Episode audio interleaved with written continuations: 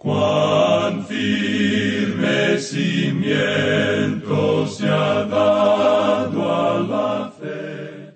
A través de la Biblia, un análisis de la Biblia libro por libro que le ayudará a crecer espiritualmente. Estos estudios fueron diseñados por el doctor J. Vernon McGee. Acompáñenos en este fascinante recorrido a través de la Biblia. La palabra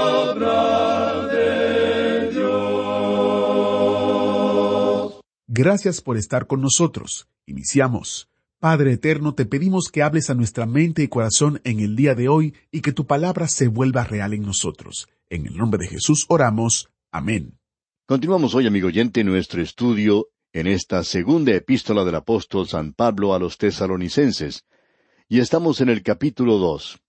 Y queremos comenzar repitiendo la lectura del versículo siete, donde Pablo nos dice, Porque ya está en acción el misterio de la iniquidad, solo que hay quien al presente lo detiene, hasta que él, a su vez, sea quitado de en medio.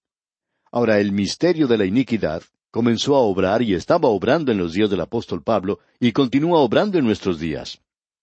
Usted recordará que el Señor Jesucristo presentó una parábola sobre la condición del reino de los cielos en el día de hoy. Y él no estaba hablando de la iglesia allí. En realidad, él estaba hablando del curso que tomó el reino de los cielos. Es el campo donde hoy la palabra de Dios está siendo sembrada. Esa es la condición del reino de los cielos. Pero un enemigo ha venido y ha sembrado cizaña, y la cizaña y el trigo están creciendo juntos. La palabra de Dios y la iniquidad están creciendo juntas hoy. El mundo se está haciendo cada vez peor. Y el mundo se está haciendo también cada vez mejor en realidad. Pensamos que la palabra de Dios se está predicando mucho más hoy que en cualquier otro momento de la historia del mundo. Opinamos que la radio ha sido uno de estos medios. La televisión también, aun cuando no tanto, pero la radio está alcanzando hasta los fines de la tierra en el presente. Aparte del idioma castellano en que este programa es transmitido, comenzamos este mismo programa en idioma portugués, con nuestra meta en mente de poder alcanzar al pueblo de Brasil y otros países de habla portuguesa con la predicación, con el estudio de la palabra de Dios. Amigo oyente, nosotros podríamos dar pasos gigantescos si tuviéramos el apoyo del pueblo de Dios que en realidad quiere ver que se predique la palabra de Dios. Las puertas están abiertas y la palabra de Dios está esparciéndose. El trigo está creciendo hoy, pero también está creciendo la cizaña. La iniquidad continuará siendo cada vez peor, pero el Espíritu Santo no permitirá que avance demasiado en la era presente. Después que el Espíritu Santo sea quitado, es como el quitar la tapa de una botella. Luego el líquido, la iniquidad, se derramará por todo el mundo en ese día. Luego se nos dice, y entonces se manifestará aquel inicuo. Ese es el anticristo. Tiene como treinta nombres diferentes en la palabra de Dios. Se manifestará aquel inicuo a quien el Señor matará con el espíritu de su boca, es decir, que de su boca sale una espada de dos filos, la cual es su palabra. Amigo oyente, la palabra de Dios creó este universo, y todo lo que Dios tuvo que hacer fue hablar. Dios dijo, hágase la luz. ¿Sabe usted lo que es la luz? Es la palabra de Dios. Hoy nosotros tenemos la palabra de Dios escrita. El Señor Jesucristo es la palabra de Dios viviente. No queremos decir con eso que la palabra escrita no es viviente, ya que esa es la razón por la cual es tan potente. Y luego cuando Él venga, vendrá como la palabra de Dios. Ahora Él matará a aquel inicuo con el espíritu de su boca, y lo destruirá con el resplandor de su venida, es decir, la epifanía, el resplandor, la brillantez de su venida. Cuando Él vino a Belén, esa fue una epifanía. Pablo dice, porque la gracia de Dios se ha manifestado para salvación a todos los hombres. En su venida, Él demostró su gracia. Hay personas que hablan hoy de que algunos creyentes pensamos y estamos convencidos que hay una segunda y tercera venida del Señor. Bueno, creemos en más que eso. Él vino hace más de dos mil años. Epifanía. La Epifanía. Él vino como alguien dijo, como un niño pequeño que hizo llorar a una mujer. Él vino vestido de carne humana. Luego Él vendrá y llevará a su iglesia de este mundo. Entonces Él vendrá otra vez y establecerá su reino. Así es que aquí tenemos tres venidas, si usted quiere verlo de esa manera. Y en realidad en su primera venida tenemos mezcladas dos venidas de Él. Él nació en Belén y luego no escuchamos nada más de Él hasta que cumple los treinta años de edad. Y luego Él aparece nuevamente y comienza su ministerio. Allí tenemos una primera y una segunda venida, como niño y luego como un hombre de treinta años que fue al templo y lo limpió. Así es que todo esto que se dice hoy cuando uno afirma que Cristo viene por tercera vez es nada más que insensatez en realidad. Como hemos demostrado, podemos nosotros presentar hasta cuatro de ellas, y no hay nada malo con ninguna, ya que todo esto es bíblico. Ahora, volviendo al capítulo dos de esta segunda epístola del apóstol Pablo a los tesaronicenses que estamos estudiando, leamos el versículo nueve, que dice Inicuo, cuyo advenimiento es por obra de Satanás, con gran poder y señales y prodigios mentirosos. Este es el anticristo, el hombre de Satanás, el hombre de pecado, el hijo de perdición, y él vendrá por obra de Satanás con gran poder y señales y prodigios mentirosos. El poder mencionado aquí es Junimus. Ese es un poder físico cuya fuente es algo sobrenatural. Creemos que esto nos dice que Él va a ser uno que va a sanar a muchas personas. Él va a hacer muchas cosas, realizará milagros. También podrá caminar sobre el agua y creemos que será capaz de controlar el viento. Recuerde usted que Satanás permitió en una ocasión que el viento destruyera a los hijos e hijas de Job. Y luego se nos dice, y señales. Es decir, el propósito de eso es el de atraer o complacer el entendimiento. Esto va a tener cierta atracción para el mundo científico de ese día. También lo será para los políticos también tendrá atracción para el mundo religioso, porque aún hoy la gente es atraída por toda esta clase de cosas. Nos sorprende mucho ver hoy cuántas personas caen en aquello que es realmente falso. Alguien quizá pueda preguntar, ¿por qué creen ustedes que sucede eso? Bueno, puede ser expresado de la siguiente manera. Aquellos que no se mantienen firmes por algo pueden caer por cualquier cosa. Hay personas hoy que no están arraigados en la palabra de Dios, y Él nos va a hablar de eso, digamos de paso. Nosotros tenemos prodigios mentirosos. Esto es algo que produce un efecto en aquellos que lo están observando. Esto de prodigios mentirosos serán observados por la gente y en todo el mundo se hablará en cuanto a esto. La gente dirá entonces, bueno, ese hombre, ese gobernador mundial del presente, es una gran persona. Mire usted lo que él puede hacer. Ahora, ¿quiénes son los que le seguirán? Aquellos que no creen en el Evangelio. Leamos ahora el versículo diez de este capítulo dos. Y con todo engaño de iniquidad para los que se pierden, por cuanto no recibieron el amor de la verdad para ser salvos. Y él lo hará, con todo engaño e iniquidad para que se pierdan. ¿Por qué? Por cuanto no recibieron el amor de la verdad para ser salvos. Creemos que el Evangelio va a ser esparcido hasta los confines de la tierra, aun quizá por medio de la Iglesia. Como ya hemos dicho, nos damos cuenta de que está penetrando muy bien hoy por medio de la radio. La radio va a alcanzar a muchas personas.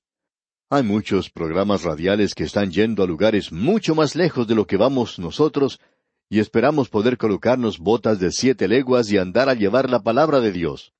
Creemos que esta es nuestra tarea hoy. El Señor Jesucristo va a permitir que el mundo crea una mentira. Y se nos dice aquí en el versículo once de este capítulo dos de la segunda epístola a los tesalonicenses, Por esto Dios les envía un poder engañoso para que crean la mentira. ¿Y por qué hace eso? ¿No es algo injusto? Ah, no, amigo oyente, no lo es. Es lo mismo que se dice que Dios endureció el corazón de Faraón.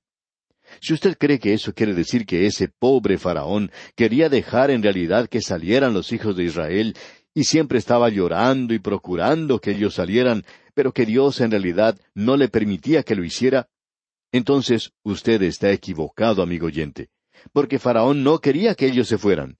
Y todo lo que Dios hizo fue provocar que Faraón se pusiera firme y que tomara una decisión. Hay muchas personas hoy que no se quieren comprometer, no quieren tomar una posición con Dios, no quieren escuchar el Evangelio. Han cerrado completamente sus oídos a esto. Dios les está dando la palabra de Dios a ellos. Y luego que ellos hayan escuchado la palabra de Dios y no la hayan aceptado, entonces Dios les va a enviar un poder engañoso. ¿Por qué? Porque ellos no quisieron recibir la verdad. Entonces van a tener que creer una mentira. Estas son las personas que hoy están dispuestas a prestar atención a las sectas y religiones falsas. Pueden ser miembros de la Iglesia o personas que han escuchado el Evangelio. Esa es la razón por la cual estos engañadores van a visitar a la gente los domingos por la mañana y saben que los creyentes débiles no van a estar en la casa de oración entonces. Estos falsos mensajeros saben quiénes son los débiles pues son aquellos que no quieren estudiar la palabra de Dios, y como resultado, estos mentirosos pueden saber muy bien que los llegarían a alcanzar al presentarles estas mentiras disfrazadas de verdad. Usted no recibe la verdad, y entonces usted está abierto para recibir cualquier cosa que se le presente. Nos ha sorprendido mucho el observar que personas inteligentes que se sientan en la iglesia y escuchan el Evangelio, luego lo rechazan, y de pronto uno los ve que están siguiendo una de las sectas más bárbaras y extravagantes que uno puede encontrar, o que están siguiendo a un individuo que es falso y que no les está dando para nada la palabra de Dios. ¿Por qué? Porque así son las cosas. Dios hace eso para separar las cabras de las ovejas. Y esa es la mejor forma de hacerlo. Ellos no quieren recibir el amor de la verdad y ahora Dios les envía un poder engañoso para que crean la mentira. Ahora, ¿cuál es la mentira? Creemos que el anticristo les va a decir, Ustedes son realmente inteligentes al no llegar a ser unos locos religiosos y creer en Jesucristo, que Él iba a venir y a llevarlos a ustedes y sacarlos de este mundo. Esas personas probablemente han partido en un viaje a la luna y han desaparecido, y quizás se encuentran en algún lugar en el espacio y no saben lo que están haciendo. Creemos que el anticristo presentará muchas explicaciones en cuanto a esto, y les dirá a esta gente que ellos han sido verdaderamente inteligentes al esperar, porque ahora van a construir un reino aquí en la tierra, y la gente va a creer lo que el anticristo les está diciendo, y ellos van a pensar que están entrando al milenio. Pero en realidad están entrando al período de la gran tribulación. Creemos que esa es la mentira. ¿Y por qué? Para que el Señor les pueda juzgar, ya que en el versículo doce de este mismo capítulo dos de la segunda epístola a los tesaronicenses, dice Pablo, a fin de que sean condenados todos los que no creyeron a la verdad, sino que se complacieron en la injusticia. Hemos dicho esto muchas veces y queremos repetirlo una vez más. Si usted puede estar sentado y escuchar este programa y continuar rechazando a Jesucristo, amigo oyente, usted está completamente abierto para cualquier otra cosa que se le presente. Pero eso sí, usted nunca podrá entrar a la presencia de Dios y decir, bueno, yo nunca escuché el Evangelio. Porque mi amigo, usted lo está escuchando en este mismo instante, usted ya lo ha escuchado, y probablemente lo ha escuchado en varios lugares diferentes, y usted posiblemente le dio la espalda. Y cuando usted le da la espalda a Dios, queda completamente abierto, vulnerable para cualquier cosa, y entonces está listo para el juicio. Porque somos sabor de vida para aquellos que son salvos pero somos sabor de muerte para aquellos que perecen. Amigo oyente, nosotros no somos sus amigos si usted está rechazando a Jesucristo, porque usted no puede entrar a la presencia de Dios ahora y decir que usted no ha escuchado el Evangelio. Y eso es lo que yo siempre quiero decirle a la persona que rechaza a Cristo. Amigo, nosotros lo hemos puesto a usted en una situación muy difícil, créalo. Usted nunca puede decir ahora que nunca antes ha escuchado el Evangelio, porque usted ahora es completamente responsable, no tiene excusas que valgan. Y Pablo ahora, comenzando con el versículo trece, inicia el lado práctico de esta epístola, lo práctico en cuanto a la venida de Cristo. ¿Qué quiere decir esto en realidad para nosotros? Bueno, a la luz del conocimiento de los hechos futuros, el creyente debe vivir una vida que demuestre que él cree en la venida de Cristo. El creer en la venida de Cristo no quiere decir que uno tiene que estar corriendo y mirando hacia arriba, hacia el cielo y decir, Ah, cómo me gustaría que venga el Señor Jesucristo. Eso es cosa sin sentido. Amigo oyente, eso se va a manifestar a sí mismo en varias maneras diferentes. En vista de esto, los creyentes deben estar establecidos en la palabra de Dios. En segundo lugar, los creyentes deben estar establecidos en su forma de andar aquí en la tierra. Y entonces, en tercer lugar, los creyentes tienen que estar establecidos en su trabajo, en todas estas tres áreas. Notemos ahora lo que nos dice aquí al leer los versículos trece y catorce de este capítulo dos de la segunda epístola a los tesalonicenses.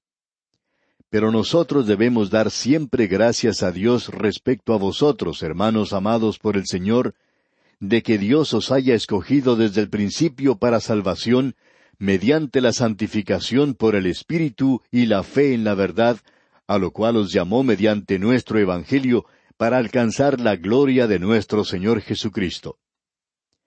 Creemos que estos dos versículos nos presentan el aspecto total de la salvación. Es decir, que se nos presenta la salvación desde el pasado hasta el presente y al futuro. Todo esto se presenta aquí. En primer lugar, tenemos aquí que Dios os haya escogido desde el principio para salvación. Y quisiéramos presentar aquí otro versículo que va a la par de este. Se encuentra ya en el capítulo ocho de la Epístola a los Romanos, versículo veintiocho, y allí se presenta de una forma doctrinal. Allí dice, Y sabemos que a los que aman a Dios, todas las cosas les ayudan a bien, esto es, a los que conforme a su propósito son llamados. El doctor R. A. Torrey acostumbraba decir que este versículo era como una almohada muy suave para un corazón cansado. Y por cierto que lo es. Y ahora los versículos 29 al 31 de ese mismo capítulo ocho de la epístola a los romanos dice, Porque a los que antes conoció, también los predestinó para que fuesen hechos conformes a la imagen de su Hijo, para que Él sea el primogénito entre muchos hermanos. Y a los que predestinó, a éstos también llamó, y a los que llamó, a éstos también justificó, y a los que justificó, a éstos también glorificó. ¿Qué pues diremos a esto? Si Dios es por nosotros, ¿quién contra nosotros? Comenzamos ahora con la primera declaración que encontramos en el versículo trece de esta segunda epístola a los tesaronicenses capítulo dos. Allí se nos dice que desde el mismo principio hemos sido escogidos para la salvación. Ahora eso mira hacia el pasado. Y todo lo que yo sé en cuanto a esto es que dice eso y yo lo creo. ¿Quiere decirme que Dios lo eligió a usted antes de haber llegado aquí? Bueno, Spurgeon lo decía de la siguiente manera. Escuche usted. Él dijo, Me agrada saber que Dios me eligió antes que yo llegara aquí, porque si Él hubiera esperado hasta que yo llegara aquí, entonces nunca me hubiera elegido.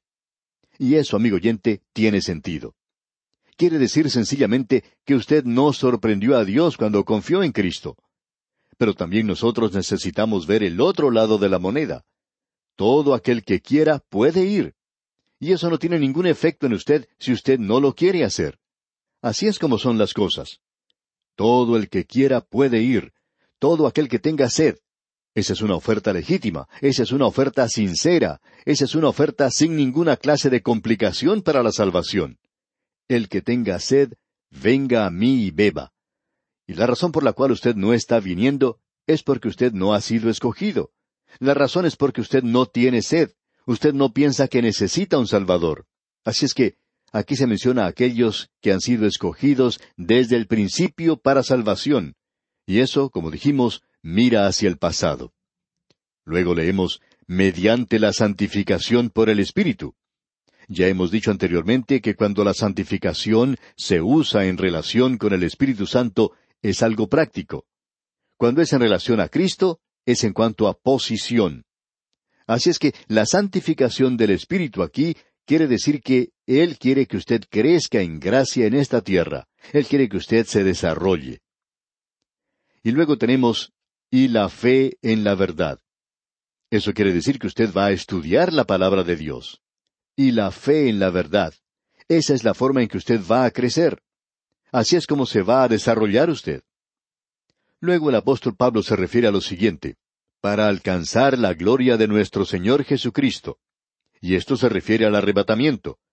Porque, amados, ahora somos hijos de Dios, y aún no se ha manifestado lo que hemos de ser, pero sabemos que cuando Él se manifieste, seremos semejantes a Él, porque le veremos tal como Él es.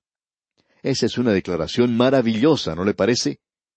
Luego tenemos una declaración allá en la epístola a los Colosenses capítulo uno versículo veintisiete que dice a quienes Dios quiso dar a conocer las riquezas de la gloria de este misterio entre los gentiles, que es Cristo en vosotros, la esperanza de gloria.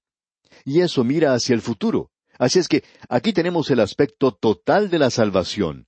yo he sido salvo, yo estoy siendo salvo y seré salvo. Ahora, ¿qué es lo que le permite crecer al creyente? Es la palabra de Dios. Y leemos aquí en el versículo quince de este capítulo dos de la segunda epístola a los tesalonicenses, Así que, hermanos, estad firmes y retened la doctrina que habéis aprendido, sea por palabra o por carta nuestra. Pablo se está refiriendo, por supuesto, a lo que él les había enseñado cuando estuvo con ellos. La palabra, usted puede darse cuenta, le permite al creyente pararse y estar firme. La palabra trae consolación y aliento. La palabra y la obra están relacionadas mutuamente. El estudio de la palabra le lleva a usted a la obra o al trabajo para el Señor. Escuche lo que Pablo nos dice aquí en los versículos 16 y 17 de este capítulo dos de la segunda epístola a los tesalonicenses. Y el mismo Jesucristo, Señor nuestro, y Dios nuestro Padre, el cual nos amó y nos dio consolación eterna y buena esperanza por gracia, conforte vuestros corazones y os confirme en toda buena palabra y obra. Él conforta los corazones. La palabra de Dios le confortará a usted y le edificará. Eso es lo importante. Y si usted es edificado, entonces le traerá consuelo. Y también dice, y os confirme. Eso quiere decir que usted está arraigado en la palabra de Dios. Usted no será empujado por cualquier viento de doctrina. Usted no estará siguiendo cualquier cosa que se presente o leyendo cualquier libro que salga porque presente algo del momento en lo cual la gente está interesada. Necesitamos, pues, estar establecidos en la fe. Amigo oyente, esto es muy importante. Usted puede apreciar que la palabra de Dios es, por tanto, aquello que le guiará a usted a hacer la obra de Dios. Dios mediante en nuestro próximo programa, en nuestro próximo estudio, cuando comencemos el capítulo tres, veremos que los creyentes pueden ser establecidos en su andar, y que su andar es un andar ante el mundo, y el creyente necesita andar establecido en su obra aquí en esta tierra. Amigo oyente, hoy es algo engañoso y usted se puede engañar a sí mismo y a los demás cuando usted habla de cómo ama la venida del Señor, pero no estudia la palabra del Señor y la palabra de Dios no se manifiesta entonces a sí misma en su vida y no hace que usted trabaje. Amigo oyente, si usted realmente cree que Jesucristo viene, entonces va a estar muy ocupado. Usted va a trabajar por Él porque usted tiene que rendir cuentas ante Él y Él puede estar aquí mañana. Y si así es, yo quiero estar ocupado en el día de hoy. Usted no va a tener tiempo de estar en la ventana mirando a ver si Él viene o siempre mirando hacia el cielo para ver cuándo va a aparecer. Usted va a estar observando a su alrededor y haciendo la obra del Señor aquí en esta tierra. Esa es la mejor prueba de que usted sí cree en su venida. Y aquí, amigo oyente, vamos a detenernos por hoy. Y antes de despedirnos, le sugerimos que usted lea todo el capítulo tres de esta segunda epístola a los tesalonicenses para estar bien informado de su contenido y así pueda sacar el mayor provecho posible de este estudio. Y oramos que el Señor le bendiga muy ricamente. Agradecemos que nos acompañara en el estudio de hoy. Le invitamos a que visite nuestro sitio en Internet a través de la biblia.org. Ahí puede suscribirse para recibir las notas y bosquejos de lo que estamos estudiando y noticias del ministerio. También encontrará la variedad de libros y materiales gratuitos que tenemos para usted. El sitio es a través de la biblia.org. Todo lo que hacemos es posible gracias al Señor y a personas como usted que se unen a nosotros en la obra de llevar la palabra entera al mundo entero. A través de la Biblia es una producción de Radio Transmundial.